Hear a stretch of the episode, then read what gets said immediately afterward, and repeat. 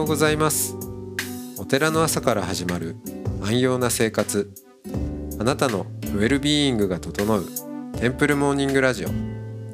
各週でお届けするアンコール配信。今週は神奈川県横浜市浄土真宗なごみ庵。村上哲也さんをゲストにお迎えした2020年のトークを再配信します。トークの後は音の巡礼コーナー。全国各地のお坊さんのフレッシュなお経を日替わりでお届けしますこのラジオはノートマガジン松本商家の北条庵よりお送りします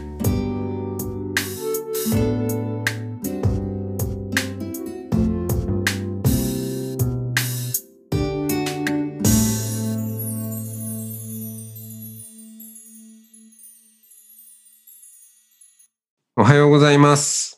おはようございます。はい、えー今日も村上哲也さんとお話をしていきます。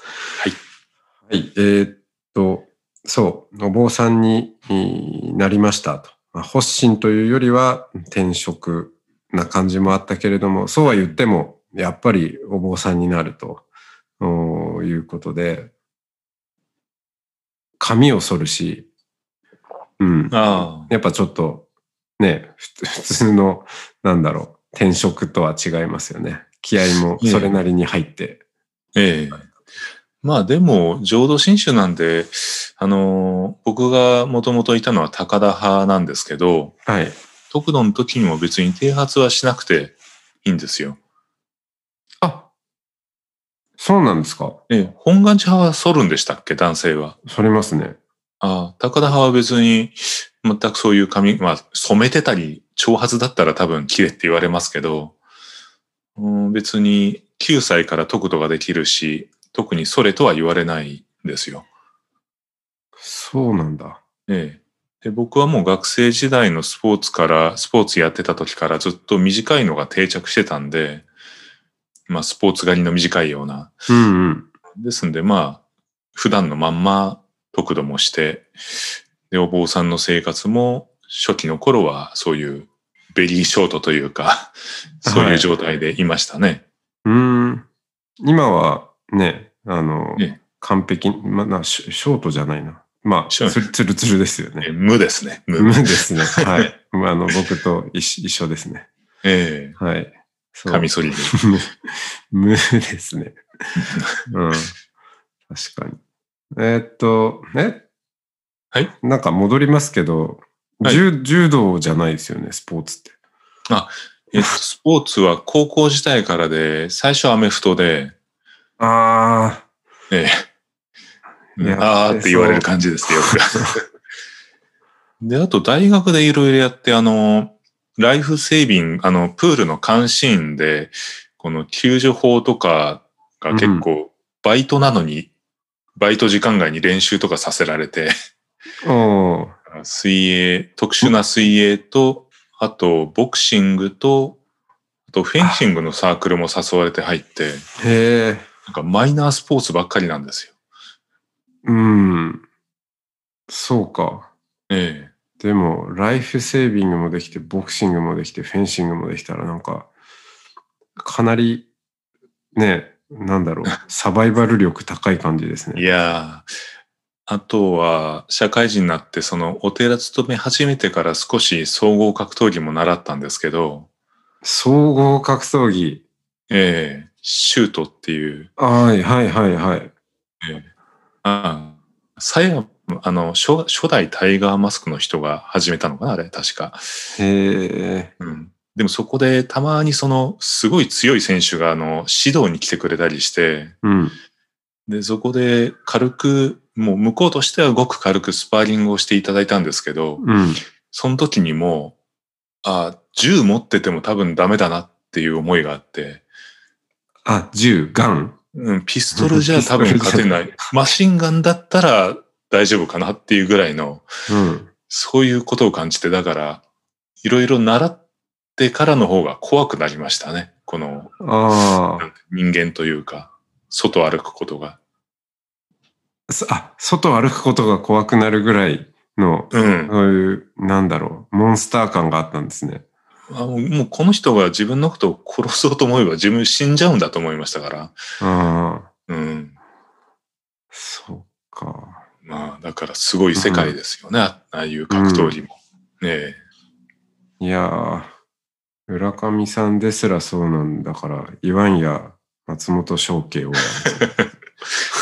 ねいやー、すぐ死にますよ。えああいう人が世の中にいるんだなと思って。ううん。ん。危険ですね。野放しにしておくのは。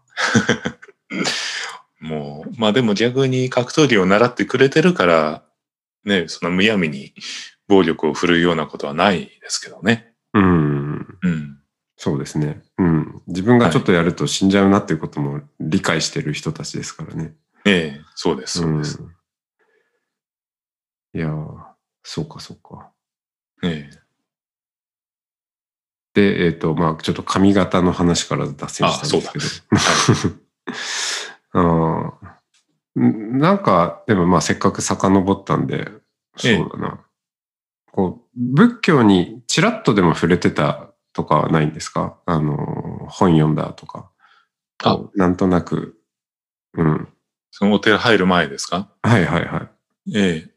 あの思い出してみると、中学生のスポーツ始めたのは高校以降で、はい。で、ずっと小学校とか中学校が図書委員で、うん。で中学生の時になんかあの図書室にあった釈迦名言集って本があったんですよ。全然人気がなくて誰も借りないような。はいはい。えーでもそれをなんか見つけて気に入ってよく読んでて、なんか今思うと気持ち悪い子供だったなって気もしますけど、いや、うん。そりゃ、釈迦、釈迦は喋ること全部名言ですからね。まあそうですね。うんうん。で、あとはなんか家に兄の本だと思うんですけど、手塚治虫のブッダがあって、はい。漫画？それも、はい、うん興味持って読んでて、から、そうですね、子供の時に触れたっていうとその辺ですかね。うん。うん。ああ。あと、その、実家の仏壇が、父親が四国出身なんで、真言宗の大きな仏壇があったんですけど、はい。その仏壇の掃除と、あと、多分誰かの月命日だったと思うんですけど、うん。花買ってきてお供えするのが僕の子供時代の、まあ、仕事というか、うーん。えーまあ、それやるとお小遣いもらえるというか、うん。うん。からそういう、そういう触れ方はしてました。あ、じゃあ、まあ案外、そういうお坊さんにいつかなるっていう種のようなものはあったのかもしれないですね。まあ、今思うとね、はい。うん。そうですよね。ええうん。僕も、その、大学卒業していきなりお坊さんになろうっていうのは、全く思ってなかったんですけど、あ、ですよね。うん、なかったんだけど、でも子供の頃に漠然と、いつかはお坊さんってやってみたいなっていうような思いもあったんですよね。松本さんは実家がお寺ではないんですよね。ではないね実家ではないんですよね。うん。あの、じいちゃん家がお寺っていう、そんな感じですね。ああ。あ、ってことは、松本さんのお父さんは、その、お坊さんの息子であるけど、別にお寺を継ぐとか、僧侶になるとか、そういうわけではない立場だった。あん、じゃなくて、えーっとね、その、じいちゃんには三姉妹がいて、あの、はいはいはい。だから、娘三人だったんですね。で、うちの母方なんですよ。なるほど。うん。で、あの、真ん中の、だから僕からするとおばさんが、ええあの、婿養子をもらって、あで、ーまあ、お寺を継ぐという。なるほど。うん。で、うちの母は三、ん？三女？うん。うん。なので、まあ全然、その、なんだろう。うん。を継ぐとかっていうことはないし、うん。うん。ですね。ああ。まあじゃあ母方のおじいちゃんのところがそう寺さんで、そうです、そうです。でもなんかその小さい頃からなんとなくその将来僧侶にっていう漠然とした思いがあったのはおじいさんの姿を見てたからですかね。そうですね。あの、月参りとかあるじゃないですか。ええい田舎なんで。で、そういうのに、なんかわかんないけど、そうそう、母、うちの母が、えー運転して、ほうほう。なんとなく乗せてって、ちょっと車で待っているとか、まあ子供はいつもね、おまけみたいなもんなんで、ええ。あの、あっちこっち連れて行かれたりとか、まあそんなことありましたね。あな何やってんののかよく理解できなかったですけど。あでもそういうのに同行してるうちになんとなく、まあ、種が 植えられて。うん。そうですね。種、そう。別に同じことがやりたいかっていうと、うん、そうも思わないし、まああんまり田舎、すごい田舎なんで、ええ。うん、自分の一生この田舎で終わるの嫌だなとかも思ってたから、うん、おその祖父がやっていることを同じようにやりたいとは思わなかったけど、うん。でも仏教はなんかすごいな。うん、特に自分の死うん。死ぬのが怖いって思っていたので、その死ぬのが怖いっていうところに何か解決をつけてくれそうなものとして、うん。うん、あの興味はあり、興味はあって、本とか読むといいなって思うんだけれども、でも、お寺見てると、まあ、おじいちゃん、おじおじいちゃんも 悪くは全然思わないんですけど、でも、なんかもうちょっと、お寺ってできることあるんじゃないかなっていうのは思っていて、ああ、うん。その頃すでにそんなことを。そうですね。結構改、改革思考だったんだと思うんですけどね。そう。で意外と、あの、父が、ええ。その会社をやっていて、はい。うん。で、食卓、まあ帰ってくるのも遅いんですけど、うん。うん。帰ってきて喋ることは大体なんか、経営の話ばっかりだから、ああ、うんすんごくルーツが、あの、未来の住職塾につながる。うん、まあ片やおあ寺、る片や経営で。そうですね。それはありましたよね。なんか、あうん。どうやって会社をやっていくかとか、景気がどうこうとか、うん。うん、社員をどうするかとか、なんかそんなことばっかり喋ってるから、ああ。うん。ちょっとそういう経営者の、うん、には触れてたんだと思いますけどね。うん。うん。あなんかすんごく腑に落ちました。してました。ええうん。そうそう。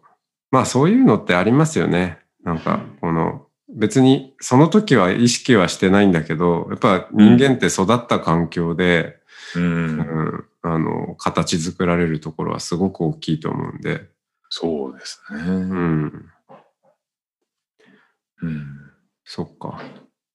じゃあそういう、まあ、お互いにそれぞれ種を持ちながらお坊さんになって、でも種の芽吹き方がね、また違いますけど、あの、あうん、僕は、その、お、えっ、とね、まあ、都市海峡っていうんですよね。お寺をはい。新しく、その、ま、街中というか、まあ、と、特にそうですね、関東、東京、首都圏で開くっていうのを、まあ、本願寺派の用語なのかな？都市海峡って。いうそうなんじゃないですかね。まあ、他の宗派でもやってはいますけど、うん。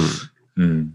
本願寺派が一番進んでると思います。ねえ。で、まあ、僕も考えたことがゼロではないんですけど、ええ。うん。でも、最終的にやっぱり、なんか、なんかその自分の関心とかの個性、特性として、うん。一つのお寺をじっくりやっていくっていうことが、まあ、それを後を継ぐにしても、後を継ぐってどっかのね、あの、後継ぎのいないお寺に入りませんかとかもあるじゃないですか。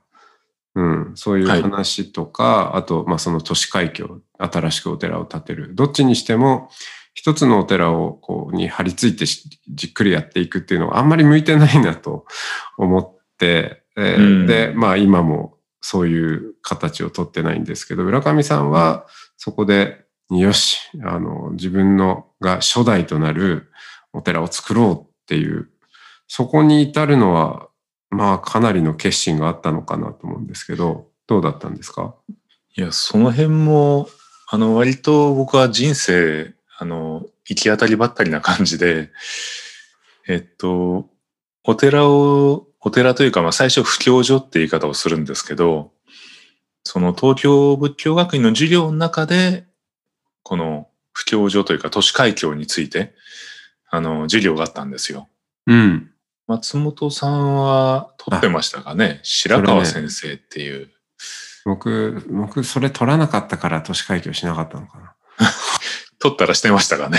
そこが運命の分かれ目だったのかもしれない。ええまあ、全く当時の僕としては、それこそお寺の、まあ、住職になるには、どっかに養子で入るしか選択肢というか、道はないと思ってたんですけど、うん。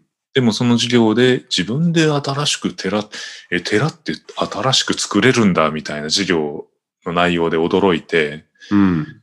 で、まあそこからすぐってわけじゃなかったんですけど、卒業して間もなく、まあ寺を建てようってよりは、自分自身の布教の場所が欲しい、法話会なんかをする場所が欲しいなと思って、それでその授業のことを思い出して、当時の先生なんかにもう質問攻めにして、うん。まあ始めたような感じですね。なるほど。ええ。ほんの軽い気持ちで始めたことが大変なことになったわけですね。まあ、軽、軽、うん。で、あと、他の授業ですけど、あの、もう一つ、えー、都市会教じゃない授業だけど、実際にそのいおりを開いてる先生がいて、おうえーその方は若い頃、カナダで開教し、やっぱり北海道出身で、カナダで仏教を広めていて、で、また日本でいおりを開いたっていう、そういう先生が、うん。谷山先生って授業を覚えてます？受けてました？いやー、そっち系受けてなかったかも。そっち系。はい。ああじゃあ、松本さんはもし、もしかしたら、いわゆる学術系の授業が多かったのかもしれませんね。そうですね。そうだ。実践系じゃなくて。はい。あ、で、その谷山先生に、この、いおりを開くかどうか、不教所を開くかどうか迷ってる時に、まあ、どっちにしてもアパートかマンション住んでんだろうから、もうちょっと頑張って一軒家借りて、一間仏間にしてやってみりゃいいじゃない。ダメだったらやめればいいんだから。みたいに言われて、うん。あ、そっかと思って。それでまあ、始める踏ん切りがついたんですよ。で、ほんの軽い気持ちで。うん。まあまあ、ある程度、軽くないけどそんな軽くもないですよ。軽くもわかりますよ。絶対的なまあ、ダメだったらやめればいいんじゃないかっていうのはすごはい。くはい。目から鱗ではありました。そうですよね。ええうん。じゃあそこから始まる、えー奮闘記はまた明日以降伺いましょう。ありがとうございました。ありがとうございます。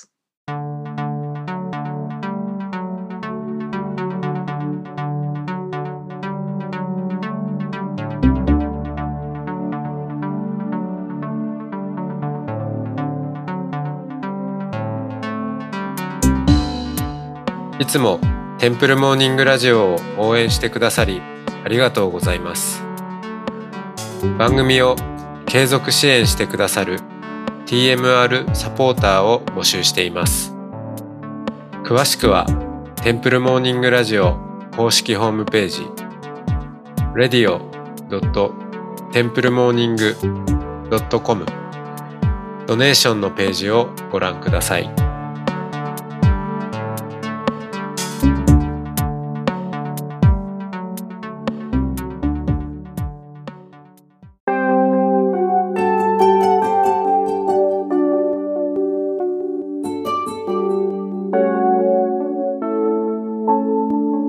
ここからは音の巡礼のコーナーです。全国各地のお坊さんのフレッシュなお経を日替わりでお届けします。登場するお経やお坊さんに関する情報はノートマガジン音の巡礼をご覧ください。トークゲストへのメッセージやお経の感想などもノートマガジン音の巡礼ウェブサイトのコメント欄でお待ちしております。それでは今朝も音の巡礼いってらっしゃい。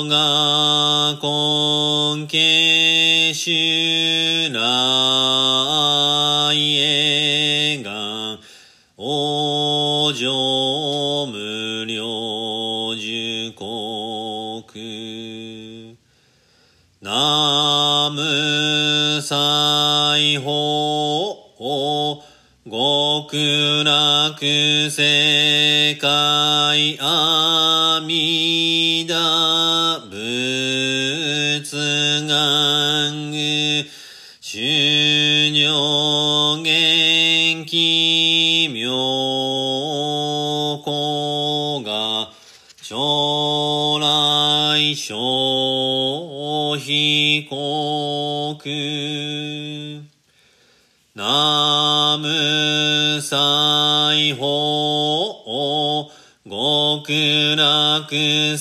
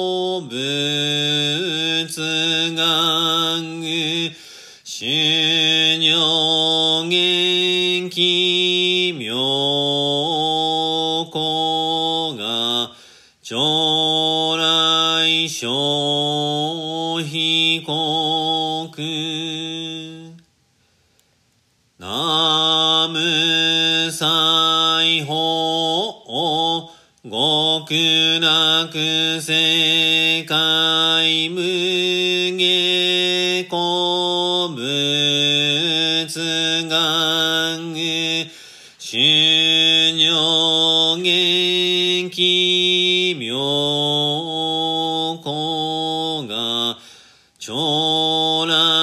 小被告。南無西方極楽世界無体好物が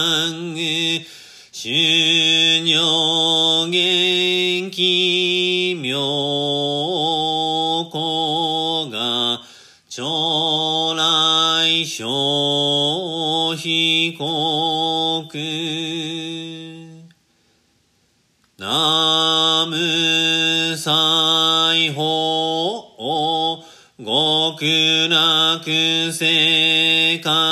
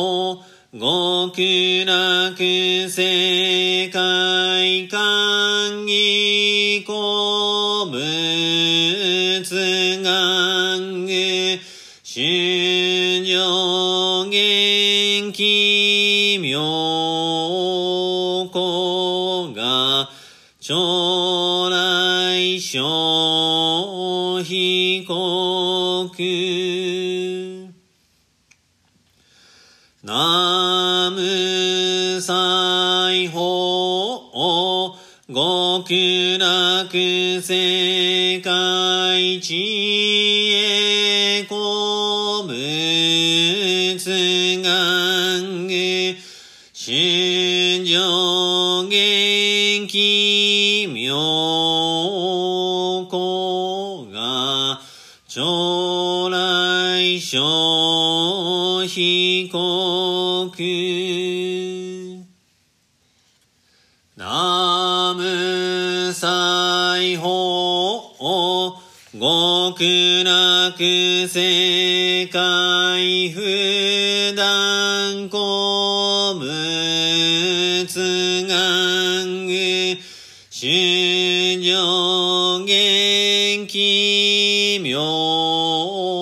こが、将来小被告。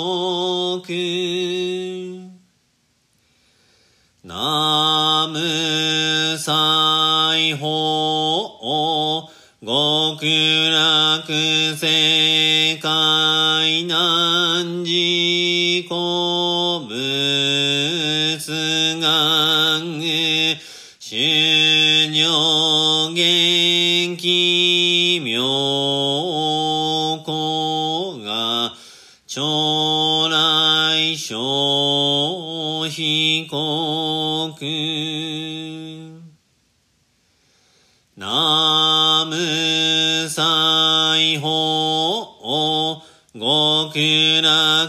世界無所古無津願具修女元気妙子が将来小飛国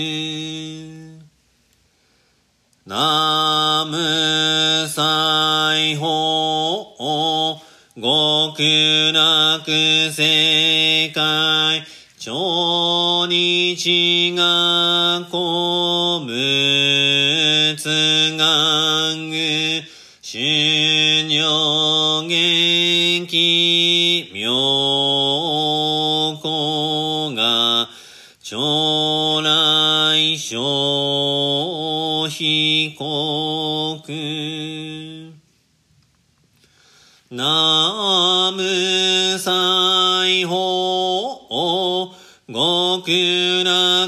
世界阿弥陀仏愛み不語が両文字の上姿勢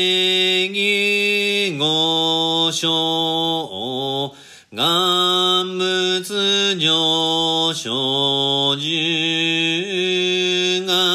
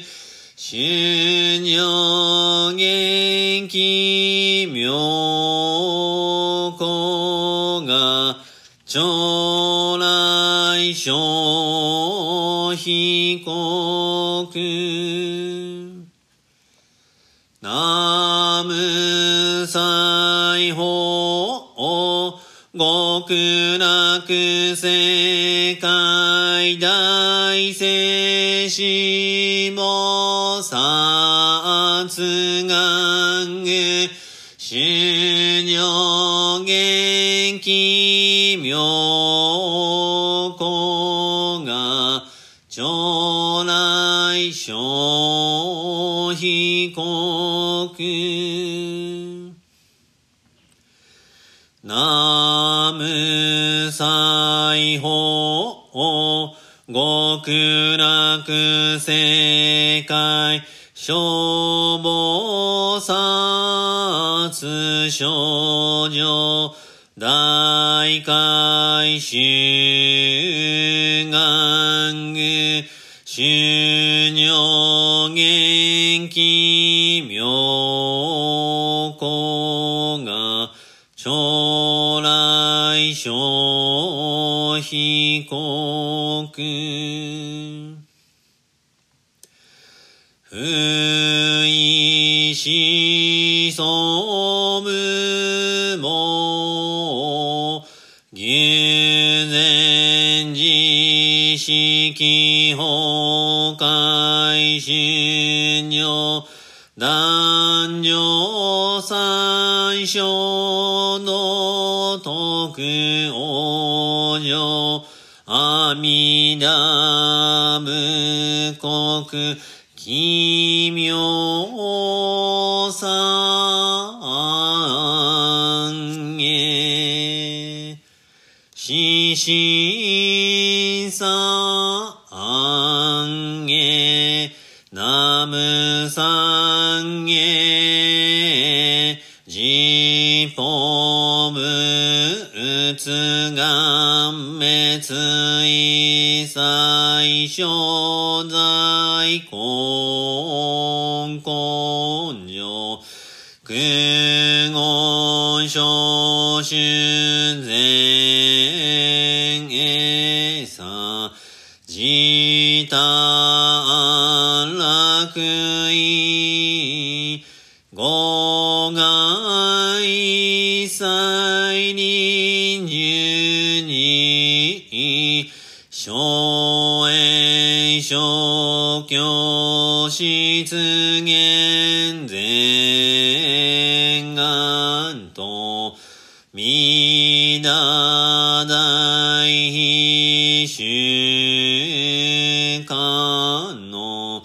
聖子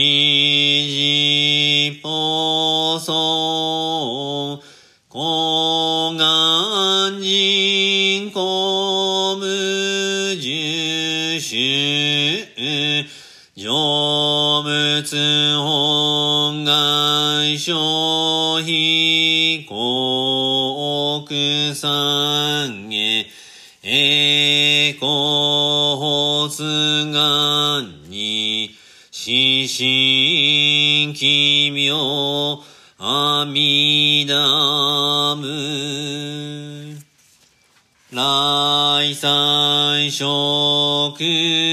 の苦願臨明十字見無量寿仏無変苦毒死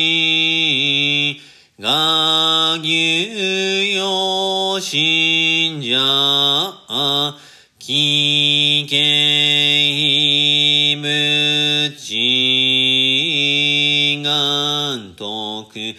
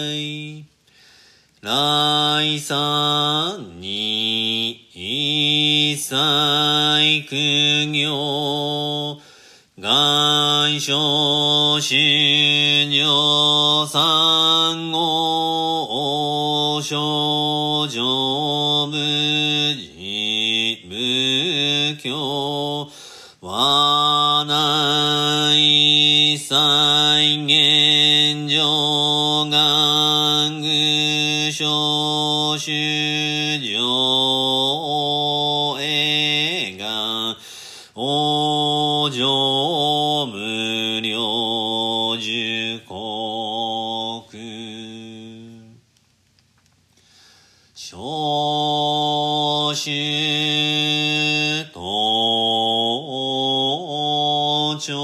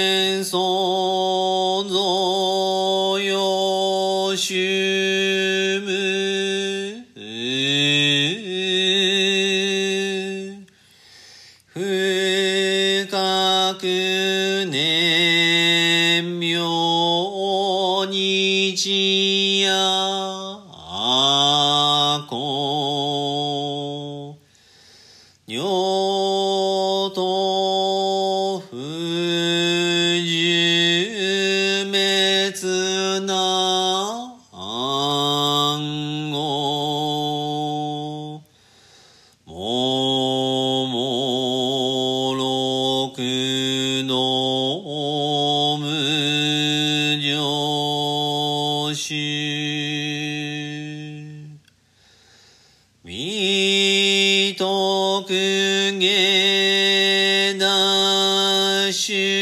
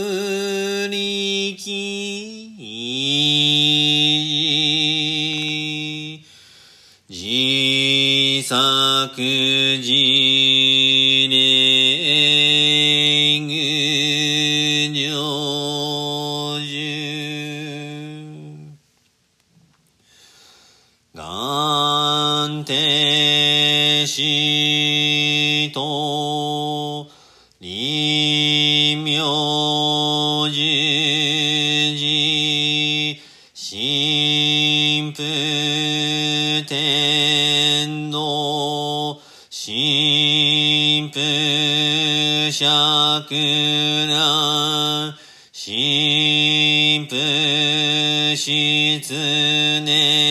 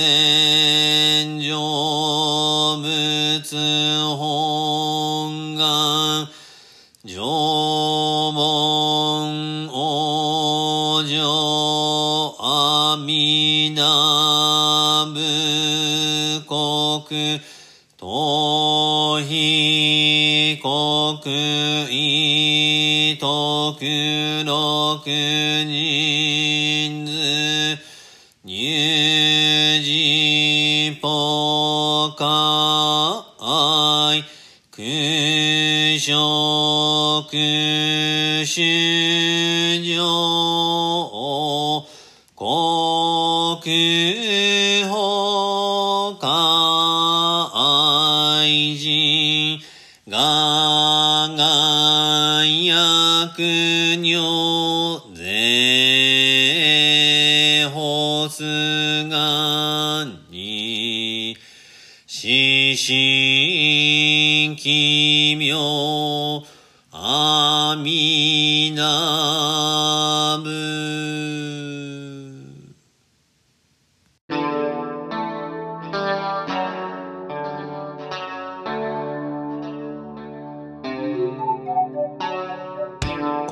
ドキャストはノートマガジン松本紹圭の方丈庵よりお送りしました。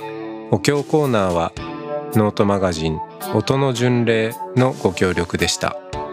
ゲストへのメッセージや番組の感想などはそれぞれのノートのコメント欄にてお待ちしております。それではまたテンプルモーニングラジオでお会いしましょう。